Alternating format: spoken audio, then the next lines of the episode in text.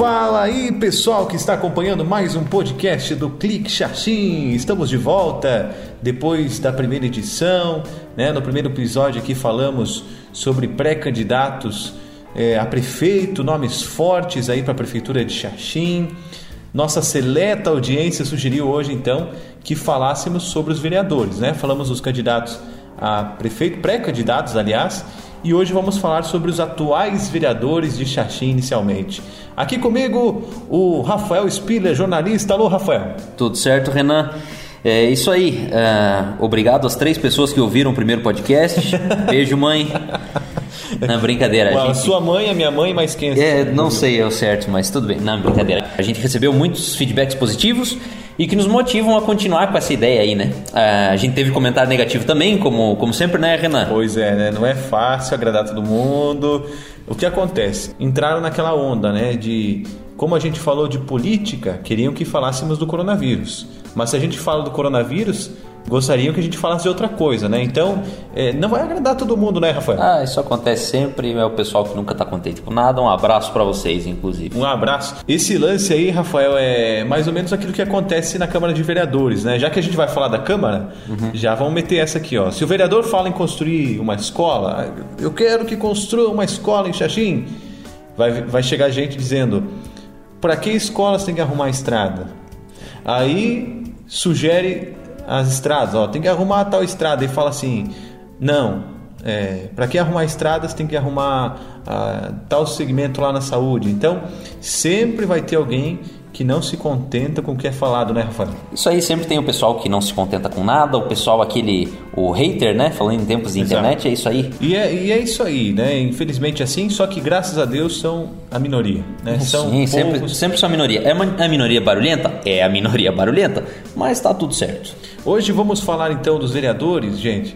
É algo que não foi muito comentado, mas que é muito importante, que é a questão dos partidos dos vereadores porque as eleições estão chegando, a princípio está, está mantida a eleição mesmo, com toda essa confusão aí causada pelo coronavírus, mas é, os nossos vereadores aqui de Xaxim, muitos deles mudaram de partido.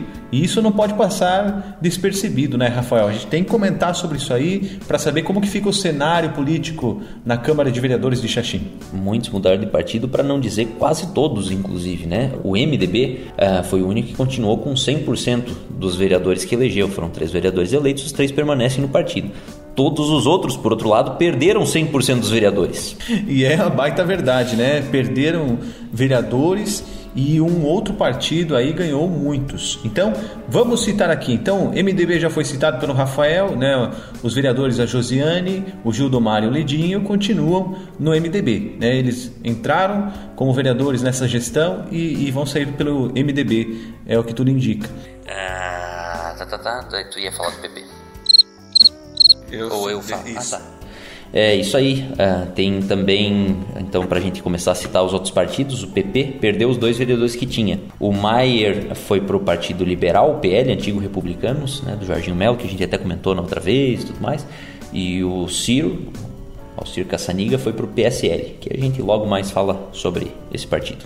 Também temos o PSB, que perdeu dois vereadores. No caso, a Lula Fonini e o Juliano de Lima. Eles que iniciaram, inclusive, trabalhando juntos, é, várias indicações juntos. E os dois então foram juntos para o PSL. Uhum. O PSD, que é a grande surpresa, que foi o, que é o partido da, da atual administração, que começou com a maioria juntamente com a terceira via, né, que eram quatro vereadores para cada um. O PSD tinha quatro vereadores e perdeu todos também. Uh, o Inácio, presidente do Legislativo, foi para o PL. Os demais, Chico Rubens e Volney Dervanoski, foram para o PSL, partido do governador Carlos Moisés. Que, né? E aí? O que falar dessa mudança aí? É... Foram para o PSL, será que deu boa? Eu acho que, né? Errou! Então quem realmente cresceu nesse cenário foi o PSL. PSL, o partido do governador Carlos Moisés, já foi o partido do presidente da República, o Bolsonaro, né? Eu imagino que o governador também tenha sido eleito, isso não é imagino não. Isso é um fato. O governador foi eleito porque o presidente era do PSL. No caso, o governador se manteve no partido e o Bolsonaro saiu. Né? Tá criando aliança, aliança pelo Brasil. Assim que eleito, o presidente Jair Bolsonaro já abandonou o, barco por desavenças com líderes dentro do, do PSL. O, o, próprio Jair Bolsonaro já deixava claro né, que ele estava afiliado num partido porque ele precisava concorrer às eleições filiado por um partido que o apoiasse a presidência da República. Basicamente isso. Não, não tinha nenhum amor à sigla ou, ou coisa parecida.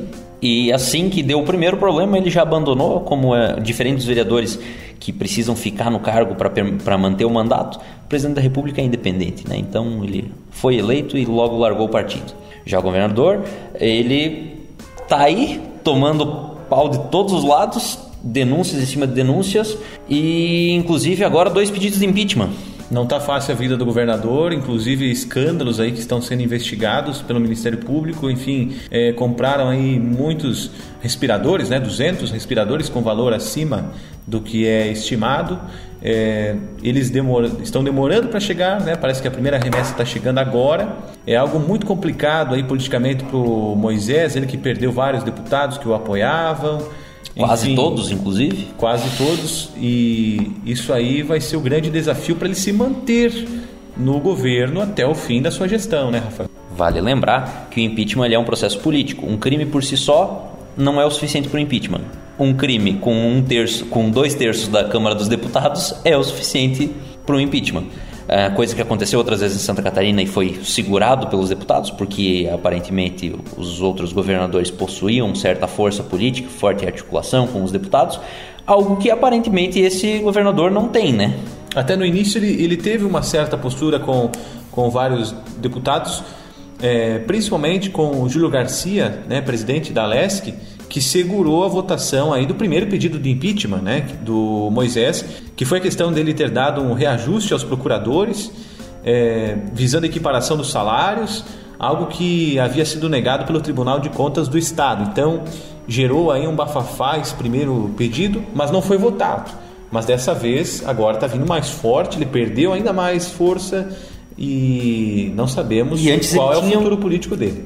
Exato, antes ele tinha alguma coisa a, a população ainda uh, segurava um pouco. Misturavam né? ele com o Bolsonaro, né? imaginavam ele ainda é o governador novo, vamos ver o que ele vai fazer, né? Enfim, o pedido de impeachment não é uma coisa fácil, porque digamos que seja empichado o Carlos Moisés, e aí como que fica?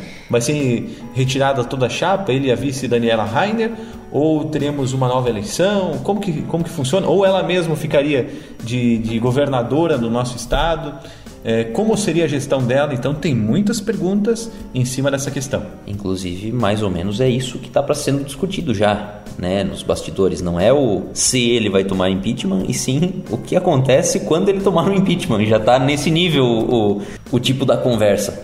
E é esperar para ver o que desenrolar. Os, esses dois pedidos de, de impeachment foram entregues de novo na Assembleia Legislativa no último dia 12 e agora é aguardar ver o que, que vai acontecer. Trazendo aqui para o cenário de Xaxim essa situação, eu imagino que os vereadores né, que foram ao PSL, entre outros apoiadores, né, é, lideranças partidárias que ingressaram no PSL aqui em Xaxim, não teriam ido ao partido se esses escândalos tivessem vindo à tona antes, né? Então, eles entraram num partido onde o governador havia prometido recursos, trouxe aqui assinaturas ao município, né? É, conquistou lideranças da região, inclusive o nosso vice-prefeito que estava no PSL, mas retornou ao PSD na última hora, entraram numa fria ou não, Rafael? Algum desgaste vai acontecer, talvez de uma forma mais branda, mas é a mesma coisa que você pode ver. Tem gente que não vota no PT de jeito nenhum. Não estou de forma nenhuma querendo comparar o PT com o PSL. Eu só estou dizendo que uh, algum desgaste da política federal e estadual respinga no município, muito menos do que para os deputados e tudo mais, mas ainda alguma coisa respinga. E o interessante, hein, Rafael, é o seguinte, que Hoje a gente está vendo é, por aí muitas pessoas que ajudaram a eleger o governador Carlos Moisés é, demonstrando estar completamente arrependidos, como inclusive foi a ex-gestão do partido aqui em nossa cidade, que emitiram nota é, dizendo que estariam saindo do PSL e seguindo o rumo do, do Jair Bolsonaro presidente. Mas é interessante né, que, como é a política, antes de votar, as pessoas precisam analisar quem é o candidato, qual é o seu histórico, quais são suas propostas, porque senão acontece como foi com o governador. Muitas pessoas votaram nele achando que ele era um segundo Bolsonaro, um filho do Bolsonaro, e na verdade ele tem o seu posicionamento totalmente diferente. Postura. É, postura, desde o primeiro dia, foi diferente da postura do Bolsonaro.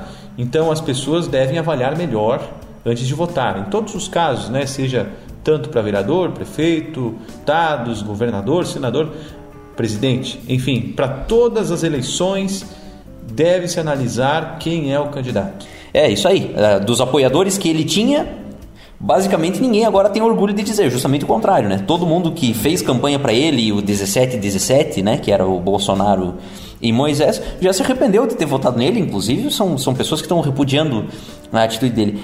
Vou parafrasear o colega Marcos Schettini, do Jornal de Notícias, que fez uma comparação muito boa. Ele fez o um comentário de que entregar o manche para quem nunca pilotou só acontece em Hollywood. Né? Aqui entregaram o comando do governo do estado para uma pessoa inexperiente, que não sabia como é que as coisas funcionavam, e talvez o resultado esteja aí. E os próprios apoiadores na época, é, mais próximos do Carlos Moisés, a gente ouviu como jornalista isso muito, eles falaram que eles haviam escrito uma chapa apenas para ter um candidato do Jair Bolsonaro no estado. Então nem eles imaginavam que teriam toda aquela votação que tiveram. E olha que piada pronta e que coisa engraçada. Os vereadores eleitos pelo PSD fizeram campanha contra o Moisés, agora estão do lado dele, porque todo o PSD praticamente foi para o lado do PSL. Os que fizeram campanha pro governador estão arrependidos e achavam que talvez teria sido melhor votar no candidato PSD, que na época era o Merizio. E aí, como é que fica a situação? Uma pergunta que fica é o que o, o pessoal que está no PSL aqui em Xaxim atualmente vai manifestar publicamente. É, a gente está aguardando aí informações, o que, que eles estão achando do que está acontecendo no cenário estadual. Ninguém imaginava, a gente sabe disso, que nenhuma das pessoas que se filiou ao PCL nesse momento aqui em Xaxim imaginava que aconteceria todos esses escândalos e, e tudo mais. Exatamente. Mas a, a opinião agora é, é, algo que vai ser muito cobrado, né? não só por nós jornalistas, mas também por toda a população, para saber o que eles vão falar referente a isso. Exatamente, Cana, bem lembrado. Uh, de maneira nenhuma a gente está dizendo que quem foi para o PSL sabia de tudo que ia acontecer. Longe disso, tá louco?